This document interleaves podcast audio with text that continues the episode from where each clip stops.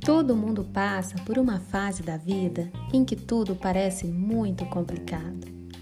Então, três mulheres incríveis surgiram com a ideia de criar um canal de conhecimento para descomplicar a sua vida. E aí, pode descomplicar?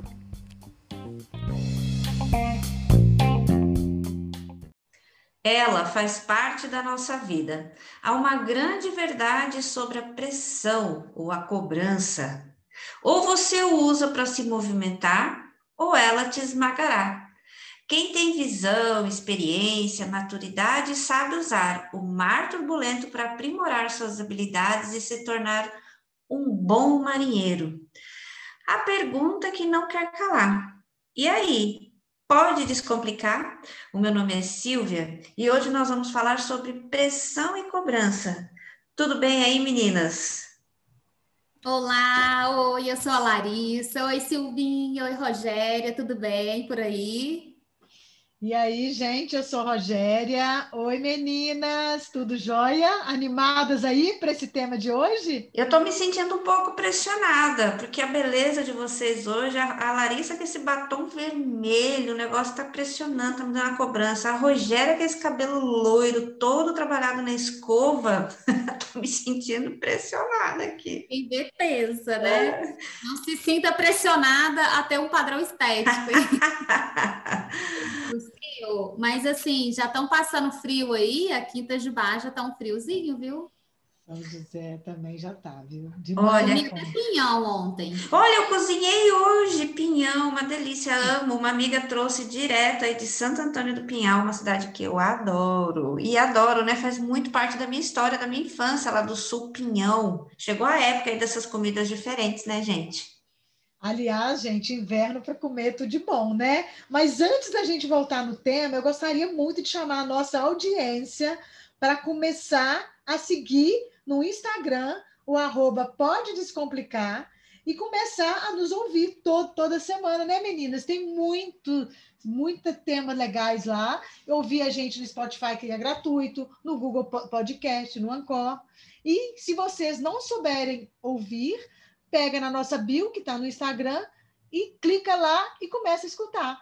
É isso, meninas? É isso aí, gente. Tem que aproveitar para escutar essa delícia, né? E aproveitando, gente, quero mandar um beijo especial para a galera brasileira que mora nos Estados Unidos, que representa 20% da nossa audiência. Eu fico chocada com esses dados, mas a gente tem aqui tudo no Anchor, né? E aí, 20% dos nossos ouvintes estão nos Estados Unidos, então mando um beijo para vocês. Vocês estão vivendo esse momento aí de estar tá todo mundo meio vacinado, né?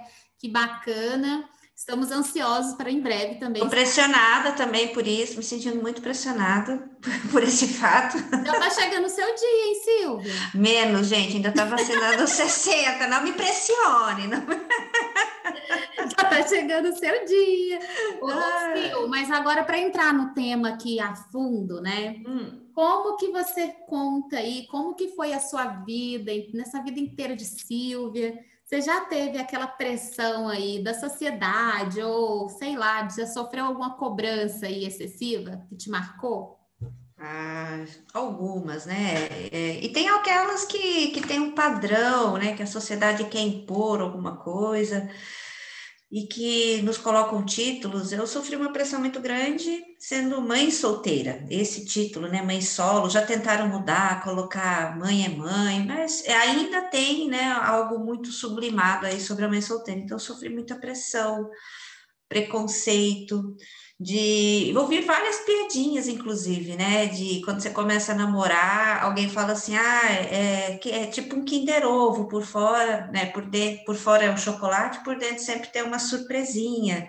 Tem a pressão da família do rapaz, dos amigos, nossa, mas você vai ter um relacionamento com uma pessoa que já tem um filho. Então tem toda essa pressão, tem esse preconceito, tem essa cobrança, como se você é obrigada a ser um modelo de perfeição. É, e tirando, às vezes, é, o que é o mais importante nisso tudo é o seu título de mãe. Então, você, eles não te olham como uma boa mãe. É, se você é uma boa mãe, se você é, faz tudo direitinho, aquilo que é, que é natural da mãe, e já coloca esse título de mãe solteira. Então, é, passei por isso, uma pressão grande da sociedade, para procurar emprego, inclusive nas entrevistas, fala, como assim você não é casado e tem filho? Você percebe até na entonação de voz, mas com quem ele fica? É como se eu fosse casada e aí eu trabalho e meu marido fica em casa cuidando do meu filho. Então, tem essas pressões que fazem você ficar muito constrangida. É, é, é bem ruim. Ô, Sil, e na hum. época, né, quando você descobriu que estava grávida, é. essas cobranças que a gente já sabe que existem, né, geram medo, né? Nossa. O que foi a sensação, assim? E agora? E agora, José? Olha, é bom. Primeiro que você não sabe o que, que você vai fazer, para onde você vai, você fica perdida, porque é um susto. Você não sabe. Eu, na época, engravidei, é, mesmo tomando toda a prevenção, porque eu tomei um remédio que cortou o efeito do meu anticoncepcional. Então, eu não sabia, parecia que era uma coisa que não era verdade, não estava acontecendo comigo. E depois, quando eu consegui ter essa clareza e ver o que eu queria, eu mesma optei por não casar na época em continuar solteira. Mas é uma coisa que depois também vem essa cobrança para o próprio filho, né? Ele também depois precisa lidar com isso.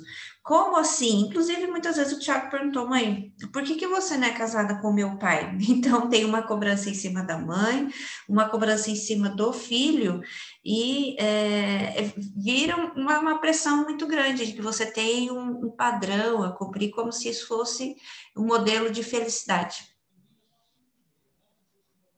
E a sua família te cobrou para você casar? Não, não, muito pelo contrário. Ah, meus pais sempre deram muito apoio. Meu pai até falou na época, né? É, Ai, criança, agora vai movimentar porque a gente vive muito no mundo adulto. É, falar é, que foi um momento assim, nossa, super esperado, foi um susto, na verdade. Mas eu sempre tive apoio, e a hora que eu falei, não, eu não vou casar, minha mãe falou, olha, então é uma decisão, você fica em casa, a gente chegou no consenso e tive de, dos meus pais, da minha família, em nenhum momento. Mas, Silvia, eu acho que isso tem muito a ver com realmente o estado de espírito seu e a sua aceitação, né? Porque a sociedade vai cobrar mesmo, de alguma maneira, sempre nos cobram muita coisa. Eu estou vendo você falar aí de ser mãe solteira, de ser casado ou não ser casado. Eu estou há 20 anos com meu marido sem ser casada no papel. E só que é uma coisa muito bem resolvida para mim, para ele, e só não foi muito bem resolvida para minha família na época. Só que, assim, eu acho que é saber lidar com isso. Quanto eu fazer o que a sociedade quer impor para mim, ia fazer diferença na nossa vida, sabendo que a gente estava muito bem resolvido com relação ao nosso sentimento, com relação à, à, nossa história, e isso não era a prioridade nossa. Então, assim, quando eu vou em algum lugar que me perguntam, né, e seu estado civil, eu falo, a união estável. Ah, não tem. Solteira, tá tudo bem para mim. Então, acho que é muito essa coisa da gente se, se aceitar mesmo, sabe? Eu acho que a pressão vem da gente se aceitar, porque as cobranças, vamos supor, se você está sem trabalhar, tá? E começa a vir a cobrança em cima de você, se você estiver sem trabalhar, correndo atrás, e estiver serena procurando emprego, a cobrança não vai te afetar tanto. Agora, se você não está, está vulnerável, aí aquilo te afeta absurdamente. É. Vocês acham e isso, a, gente? Claro, e a Larissa fica aí querendo pôr o dedo na nossa ferida, ferida, Não, mas né? eu quero perguntar um negócio aqui antes. Não, ai, ai, vai. Gente, ela abriu hoje o perguntódromo, vai. Ô, você, você escapou muito rápido, eu quero saber aqui, eu tô curiosa. Você vem com essa fofoca brava aí, essa novidade. Esse famoso bafão. Eu sou cheia das novidades, gente. Eu quero saber, como assim? Por que, que você não quis se casar no papel? É, por que, que você não cedeu também à pressão?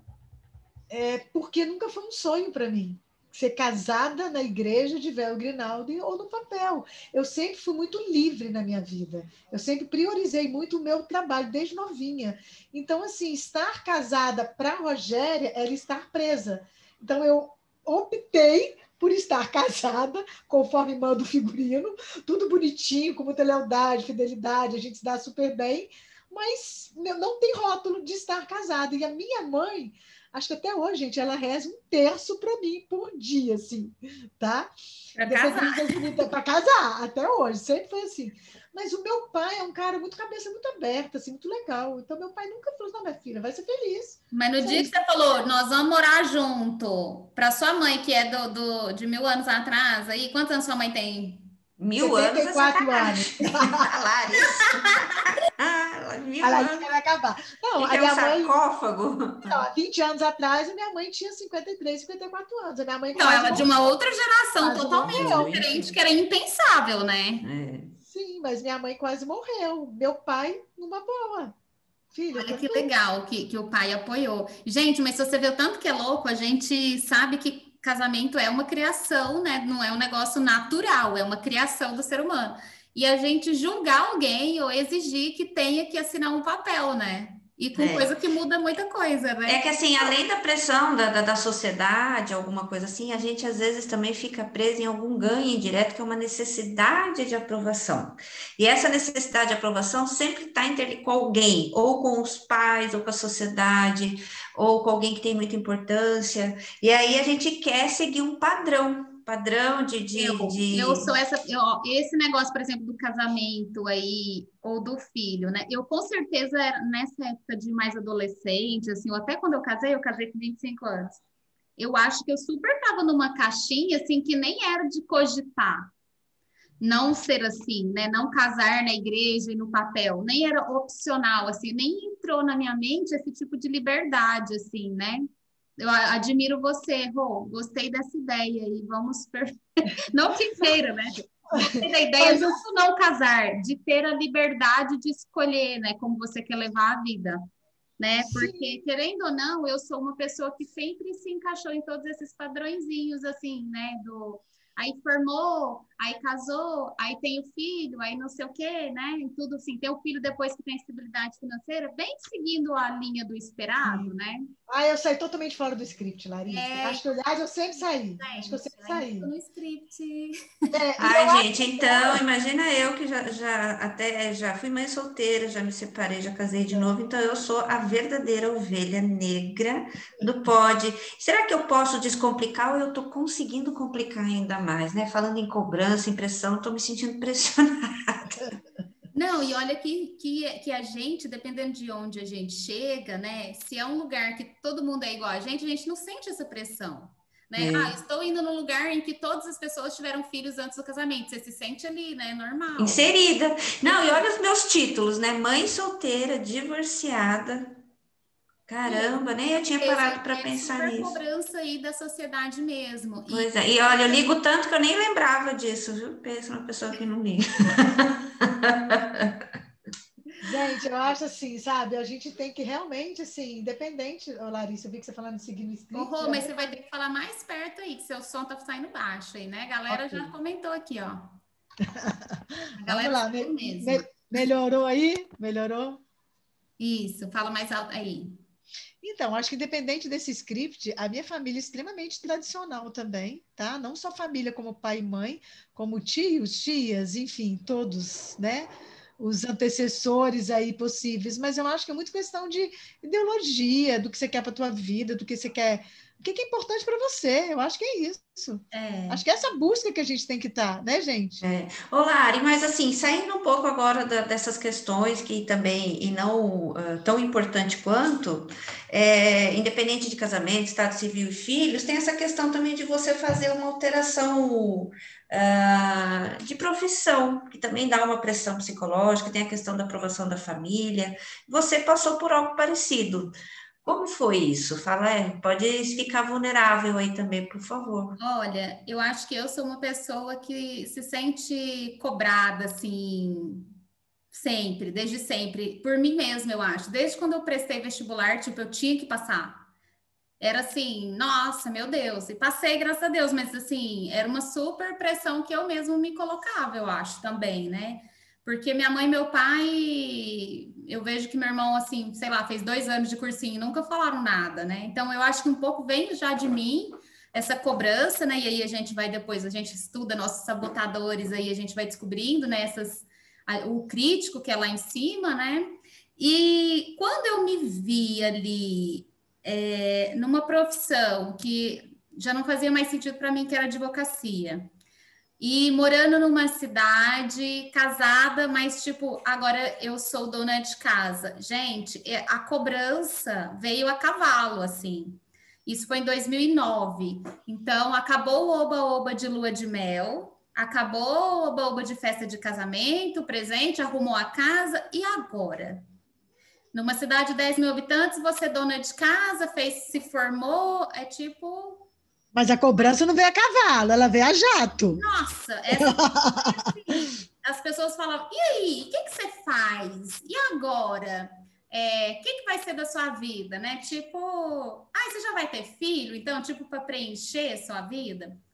Aquilo ali me atormentou assim, de uma forma. Eu fiquei muito, eu demorei bastante para conseguir é, sair disso, eu fiquei meio deprimida, assim, meio não, fiquei muito down. E a pessoa falou assim: não, gente acabou de casar, tá parecendo até que tem a ver com casamento, e não era. Mas era do sentido de, tipo, e agora, né? O que, que eu vou fazer do resto da minha vida? Uma super pressão, porque as pessoas colocam que se você não tem profissão, você não é ninguém, você é o zero.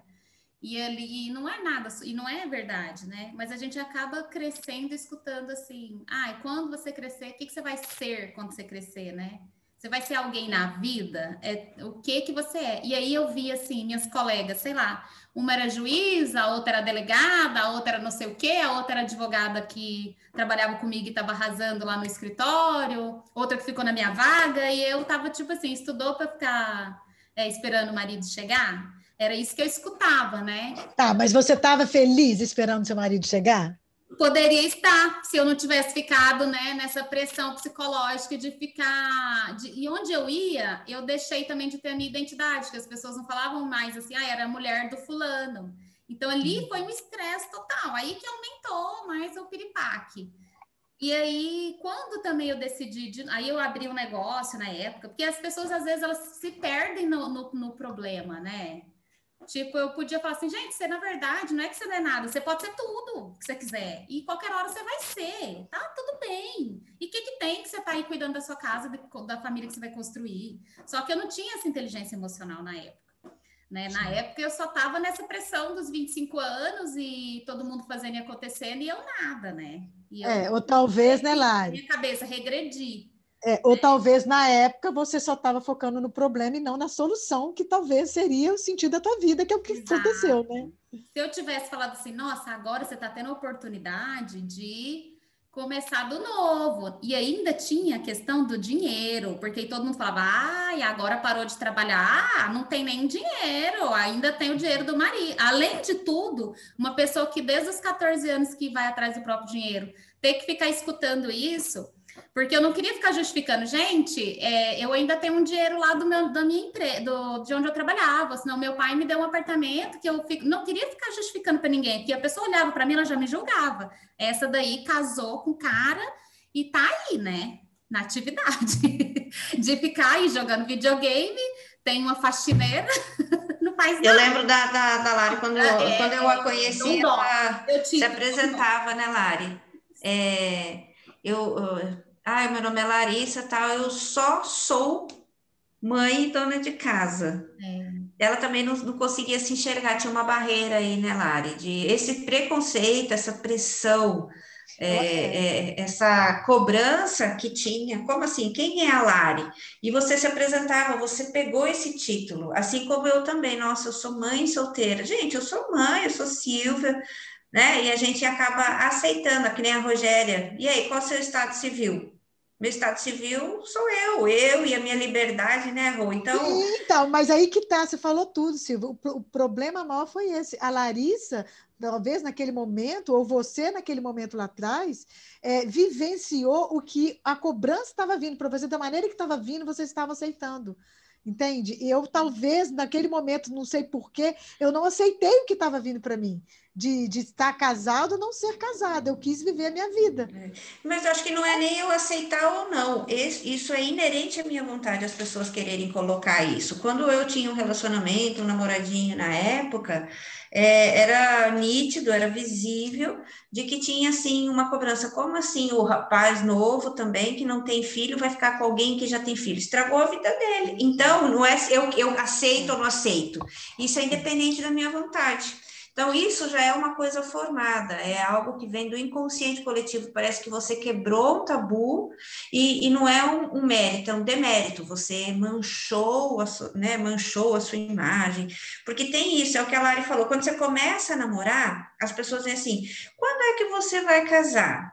Aí você casa. Quando você casa, fala assim: você não vai ter filho? Aí você tem um, mas só um. Então, tem, parece que tem um questionário, tipo um checklist, né? Que as pessoas andam. Ah, ela namora, ok. Agora ela tem que casar. Exatamente. Tem, não é? E sabe uma coisa que você falou aí que fez sentido também? Por exemplo, ah. no meu caso, era a cobrança, a, a, cobrança não, o julgamento era julgamento. do tipo, so, ai, é dondoca, é madame.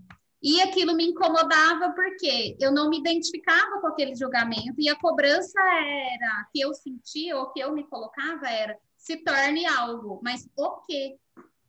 Né? E aí uhum. era muita cobrança, porque aí que eu não conseguia achar uma saída é. mesmo, porque eu estava na pressão que é. eu e qualquer pessoa do mundo colocava. Exatamente, acho que o que a Rogéria uh, colocou aí muito bem é assim, independente do que tem fora, é você colocar isso como autocrítica, porque o momento, é. porque a autocrítica ela desencadeia, que é desencadeia medo, insegurança, ansiedade, você não se vê, você não se percebe, não percebe o seu alto valor, impacta na sua autoestima.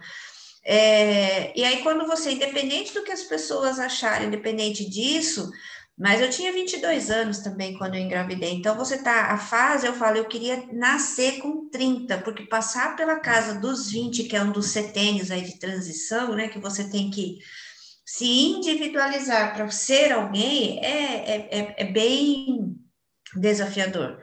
E aí ainda vim com essa questão mãe solteira, e foi, foi a melhor coisa que aconteceu na minha vida em todos os aspectos. Foi um momento de maturidade, foi um momento de desenvolvimento, autoconhecimento, saber o meu poder, saber o meu valor, correr atrás, me identificar como pessoa, e, e eu, muito independente, trabalhei demais, fiz muita coisa. Eu, eu trabalhava, eu, e era empreendedora, vendia roupa, Uh, era, com 23 anos, eu era gerente de três lojas na época. Então, isso só me, me, impulsionou. Então, as pessoas que falaram, comentaram, pressionaram, fizeram a cobrança, gente, vocês fizeram muito bem para minha vida. Então, a gratidão enorme por vocês. Se vocês tivessem passado a mão na minha cabeça, talvez eu não seria a pessoa que eu sou. Então, gente, para quem está passando por cobrança, se sentindo a última bolachinha do pacote, aceita, pega isso e, e só alavanca aquilo que você tem. Aproveita, é uma ótima oportunidade. É, Silvia, e assim, né? Uma outra dica é o como lidar com isso é não ficar nos rótulos, né, gente?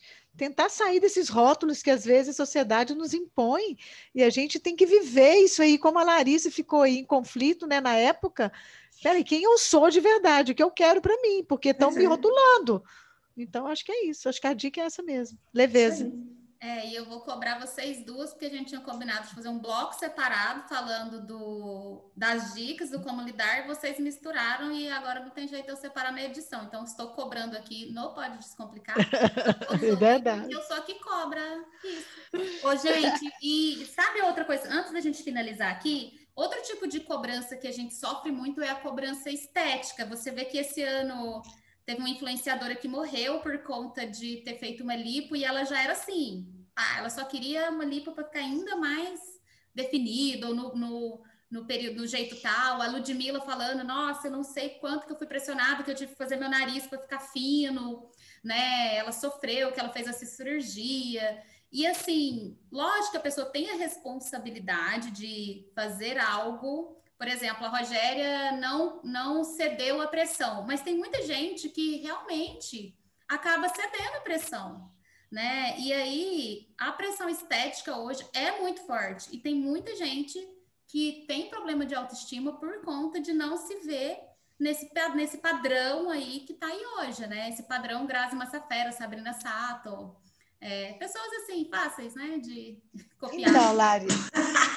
É, essas pessoas é. eu super modelo, ó, vê meu cabelo, é bem parecido com uma delas. Não, Lari, mas assim, eu pego essa parte de estética também, meninas, não sei se vocês concordam comigo, muito no, no meio que eu vivo, né?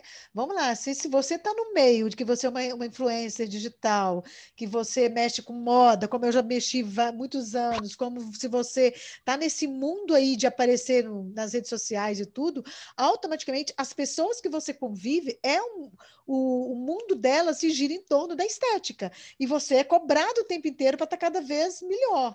Agora, se o teu mundo é, não vive só naquilo, cabe muito você se olhar no espelho e falar: peraí, eu me aceito, eu estou legal assim, eu posso mexer em algo, mas nada que seja exagerado, e sim com equilíbrio. Não sei. É. Mas tem é, é, é, aquilo que a gente até comentou em outros podcasts aqui, pessoas que é, confundem, né? Tem que estar o tempo todo bonita, tem, é, acho que nesse sentido até que a, que a Larissa comentou, eu vi também isso da, da Ludmilla, que ela fala que ela teve que se automutilar para fazer essa rinoplastia para ser aceita. E aí eu fico imaginando, tem dois viés aí.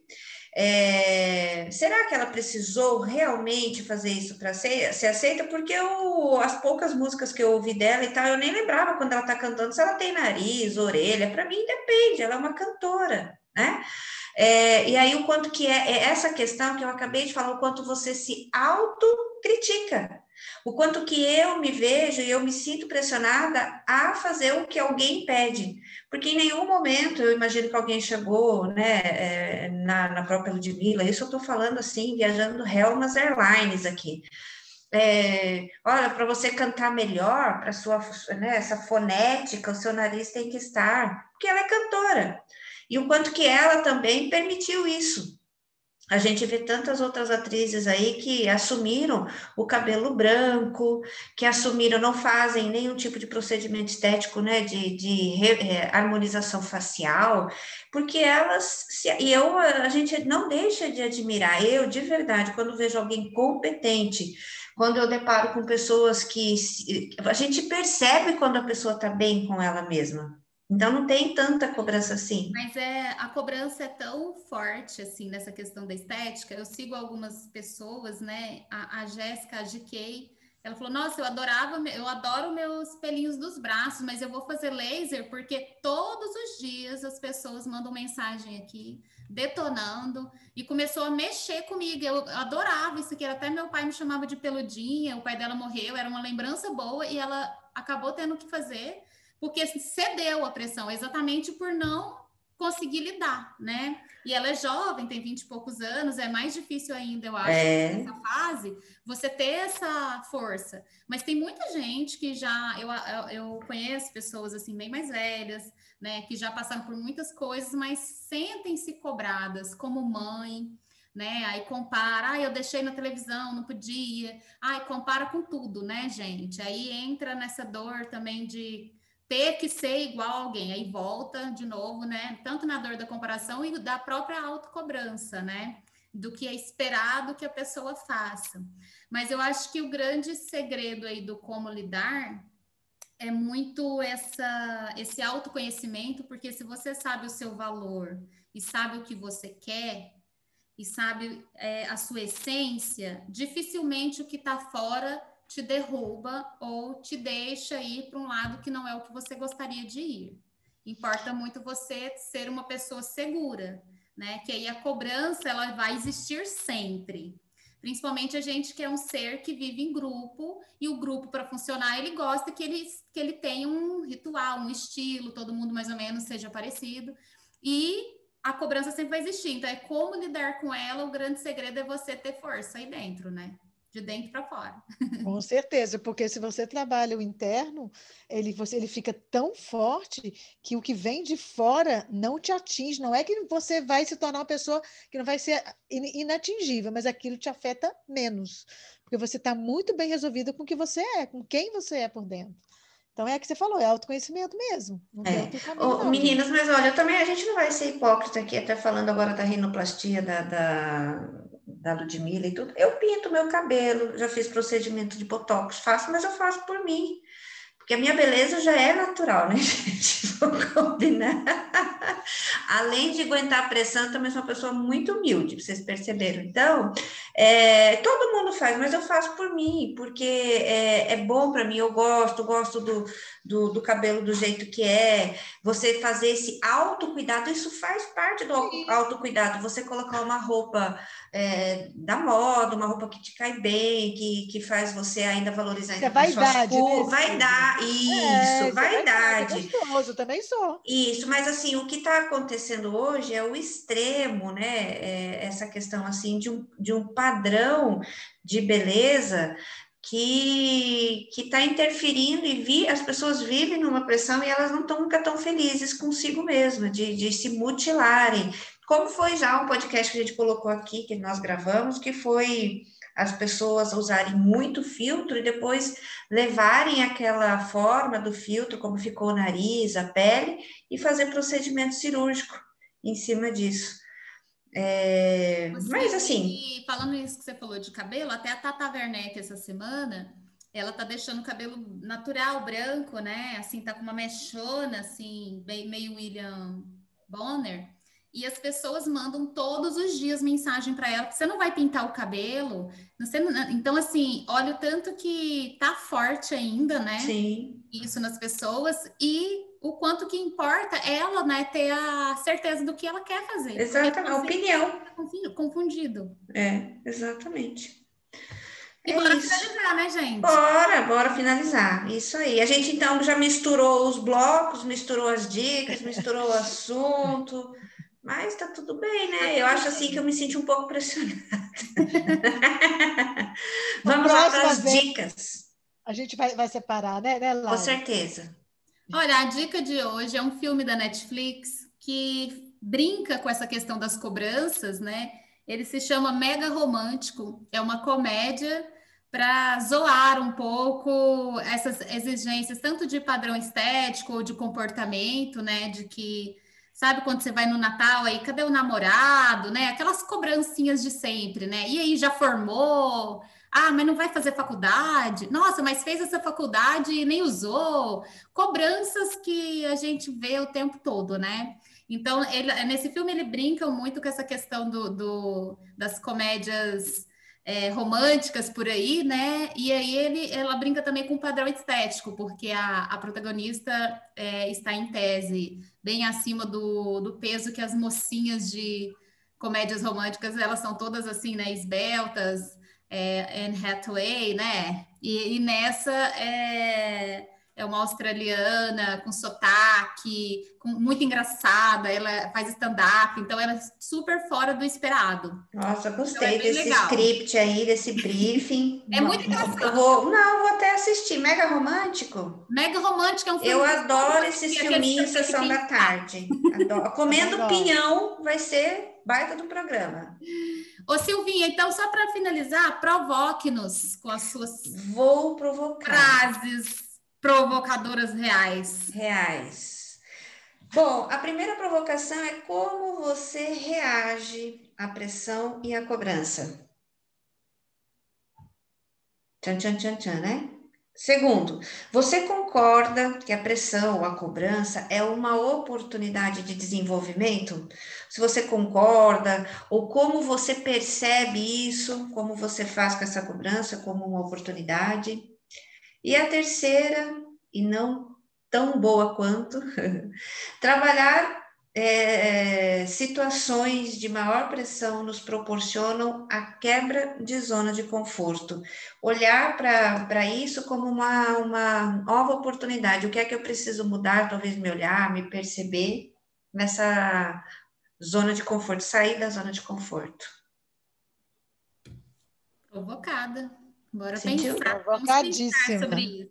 Isso aí. Gente, e então vamos finalizar. Desejo a todos aí uma excelente semana. Bora começar aí esse mês novo, né? Que seja um mês maravilhoso. Esse mês a minha filhadinha faz aniversário. Bora pro mês de maio, hein? Bora Começou. começar essa semana com tudo e, de novo, reforçando, sigam o arroba Pode Descomplicar. É isso aí. E esse mês de maio é mês das mães, dia das mães, e eu me sinto tão mãe quanto, viu? Fica a dica aí, não é só sou mãe, fica o título de mãe. Claro, mãe é sempre, sempre mãe, para sempre mãe. E é mãe de tantos. Nossa, tenho muitos filhos aí, amo todos. Com certeza. Verdade. Um beijo, beijo gente. Beijo, tchau, tchau. Tchau, tchau.